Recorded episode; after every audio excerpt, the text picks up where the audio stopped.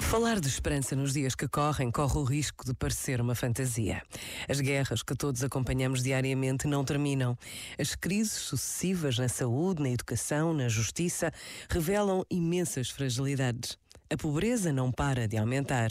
No entanto, o Natal é tempo da esperança, porque celebramos o nascimento de Jesus, uma festa que cruza a história e nos fala da presença real do Filho de Deus entre nós.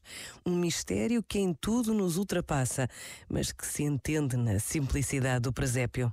Esta breve pausa pode levar-nos a Belém, à história de Maria e de José, à procura das passagens do Evangelho que nos anunciam a alegria do Natal. Pensa nisto e boa noite. Este momento está disponível em podcast no site e na app.